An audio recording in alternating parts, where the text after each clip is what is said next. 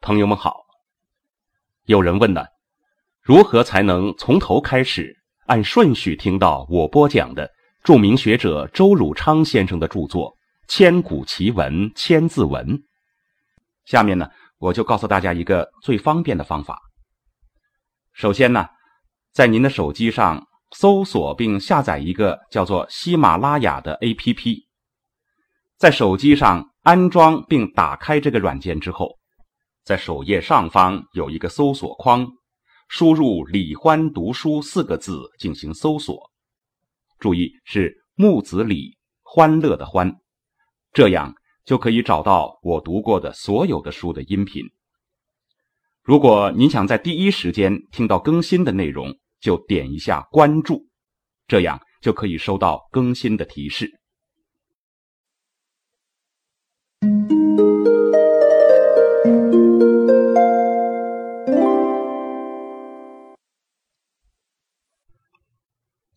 请继续收听《千古奇文千字文》，作者周汝昌，由李欢播讲。七书必经是汉代的典故。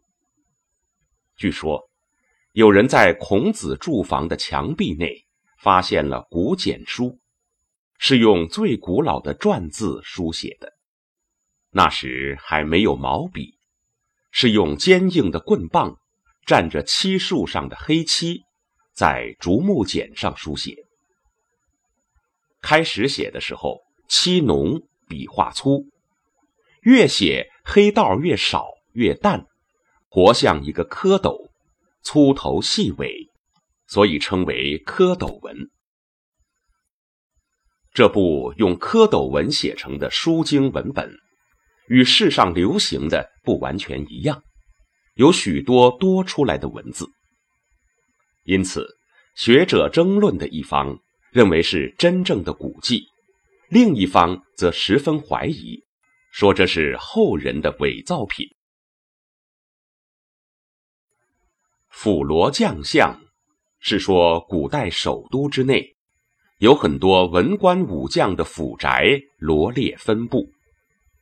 它的真正句法构造应该是罗将相府，而不是说某一府之内罗列了很多文武将相的意思。下一句“陆峡怀清”，是说在都城大路的两旁也分布着九卿的住宅。怀清是公卿的辩词，因为早在晋代，太原王氏。就有三槐堂之名。这个太原王氏是天下的巨族，而用三槐称王氏的比喻，一直延续到宋代以后。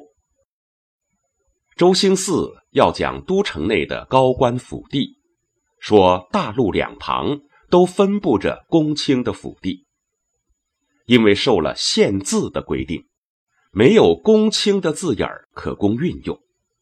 不得已而巧用“怀”字，代表了公的高官之位，这是在限字之内表现出过人的聪慧奇才，这又是一例。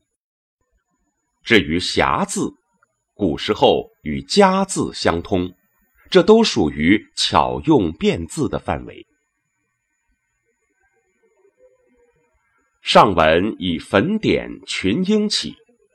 下文泛指文化文献之事，所以略举两大书法家和相传的古篆异书。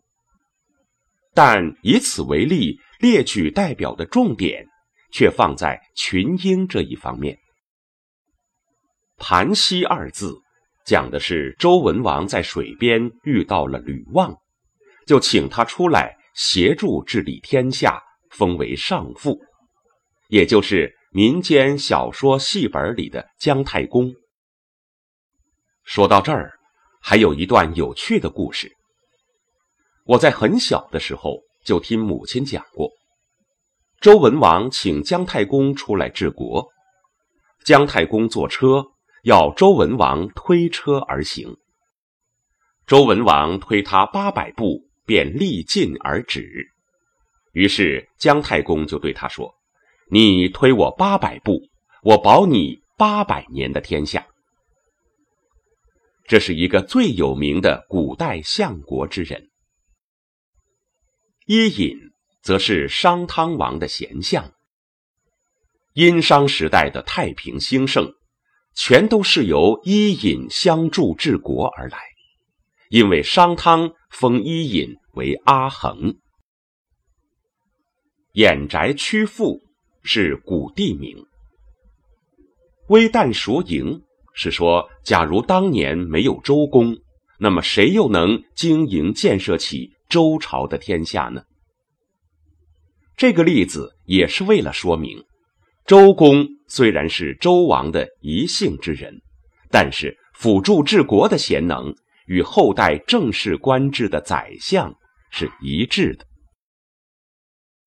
桓公匡和，是指周代晚期所分封的许多诸侯国，争强称霸的关系十分复杂。齐国的齐桓公却能大力协调诸国的关系，共同尊奉周王朝。《千字文》的作者在举完了商朝、周朝的例子以后，由于句法的安排。中间插上了一个汉代的故事，就是汉高祖要把太子废掉，由于相臣齐礼记的谏言而挽回了命令，太子得以复立，继位之后就是汉惠帝，这关系到汉代的兴衰治乱，非同小可。下面一句“月感武丁”。又回到古代商朝武丁的故事。据说商王武丁做梦，得到一位贤相，名叫傅说，于是四处寻访，找到了傅说，并聘为辅佐商朝的宰相。